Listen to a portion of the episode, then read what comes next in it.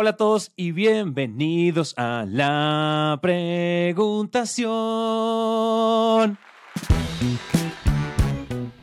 La preguntación. La preguntación. ¿Qué ondoski? Impresionante, güey. Impresionante. Yo creo que este, este episodio podría terminar ahí. Ya, ya respondimos. Ya con esa música y esa hermosa canción respondimos en, en sol sostenido menor XYZ, corchea. Sí.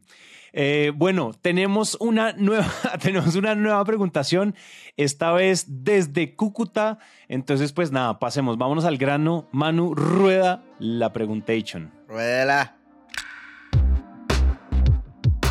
Hola Dani Santiago, eh, soy Ángela Ordóñez desde Cúcuta, Colombia.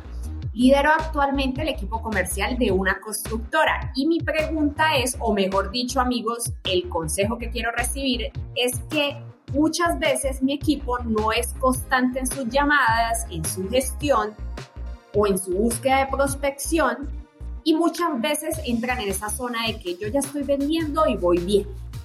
Y pueden llegar al siguiente mes sin nada y les cuesta volver a empezar.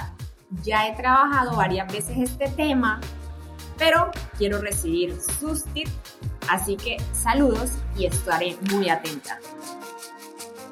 Bueno, me gusta, me gusta. Primero, primero que todo, saludos a Ángela, que es cliente distinguida de Sandler. Ángela ya hizo el bootcamp de prospección, ya hizo fundamentos, ahorita está haciendo el bootcamp de gerencia.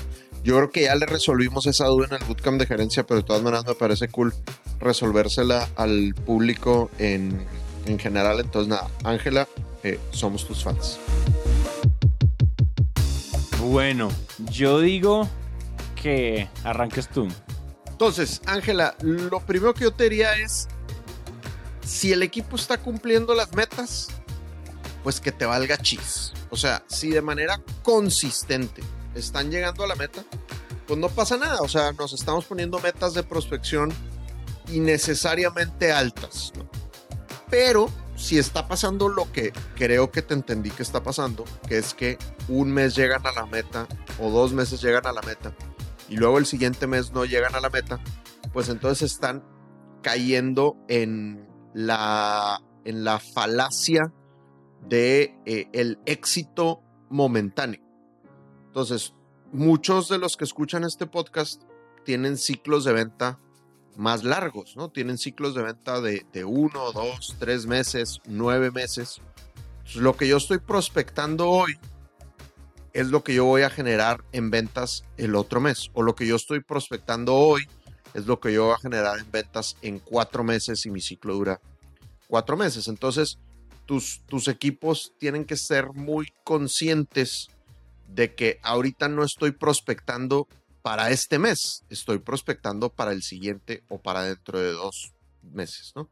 Ahora, si tú ya se los explicaste y ellos se supone que ya entendieron, pero de todas maneras no lo hacen, pues entonces tienes un problema serio de falta de compromiso. Y yo lo que animo aquí a todos los empresarios y a todos los líderes es no toleren la mediocridad en sus equipos. Yo creo, voy a decir algo muy fuerte y escandaloso, pero yo creo que en Latinoamérica hay una tolerancia muy alta a la mediocridad. Y por eso, por ejemplo, tenemos los políticos que tenemos.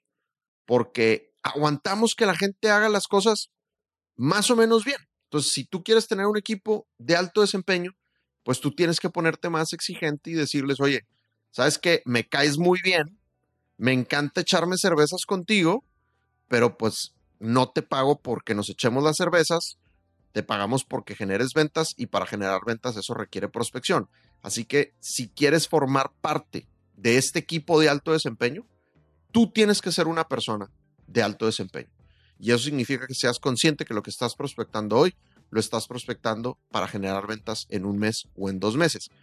Y si tú piensas o, quieres por tu comodidad no prospectar porque este mes te está yendo en ventas y te estás haciendo el sonso, te estás haciendo el güey de que la prospección de ahorita no es para este mes, sino para dentro de dos meses y te estás haciendo como que no lo entiendes, pues no, aquí no, no vamos a aguantar eso. Entonces hay un límite de semanas que toleramos en esta compañía de gente que no cumple su recetario, gente que no cumple su comportamiento. Y en mi compañía, en Sandler Dan Macías, por ejemplo, es de seis semanas. Seis semanas, si tú no cumples tu comportamiento seis semanas, pues gracias por participar. Claramente no estás feliz aquí, evidentemente nosotros no estamos felices contigo, y pues lo mejor es que salgas de tu zona de confort y vayas a buscar felicidad en otro lado, porque aquí en esta empresa no te la estamos dando. Entonces tú, Ángela, tienes que poner un límite de semanas que estés dispuesto a tolerar que alguien no cumpla su recetario. Independientemente de si está cumpliendo la meta de ventas, porque de nuevo, la meta de ventas de este mes, que qué maravilla que le está cumpliendo, depende de la prospección que se hizo hace dos meses.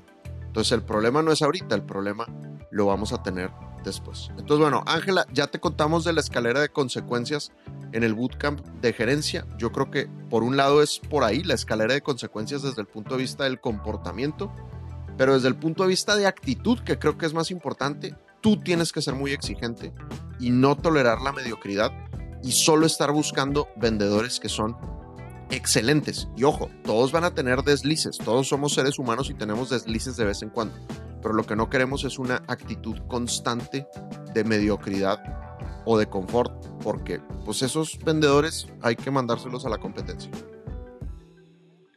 De acuerdo.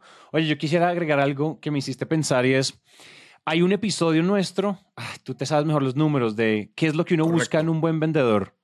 ¿Qué es lo que uno... ese es el episodio número Ah. O el 71. El 70. Y yo creo que también puede haber, o sea, esto puede, también puede estar enraizado en cómo estás tú reclutando. Esto simplemente es una idea al aire, pero de repente si tú sientes que es un patrón que se repite, puede ser un problema de consecuencias, puede ser un problema de disciplina, puede ser un problema de motivación, incluso puede ser un problema de si ellos no están, o sea, de metas, de establecimiento de metas personales de ellos, ¿cierto? Y coacharlos en su establecimiento de metas. Es decir, la gente vende para tener más lana, de pronto incluso echarle una ojeada a cómo está el sistema de compensación. Si tú eres adepta y estudiante de Sandler, tú, tú segura, o sea, tu gente tiene comisión seguramente, pero de pronto está desbalanceado y entonces no, no se sienten suficientemente motivados, suficientemente motivados para alcanzar la meta porque igual eso qué significa en términos de mi bolsillo.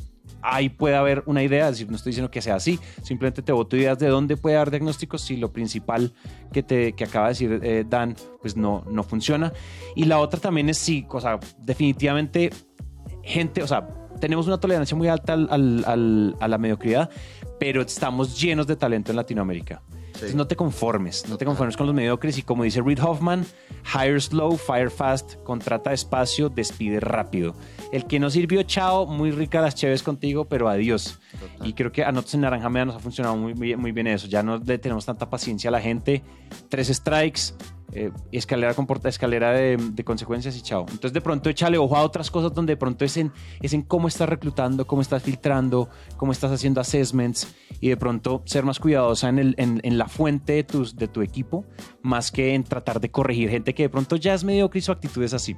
Puede ser una otro, otra fuente de diagnóstico. De acuerdo, Irri. Eso es todo. Muy bien. Entonces, siendo así, estando de acuerdo, Irri, esta preguntación ha llegado a su fin. Wigari. Pam, pam. Wigari.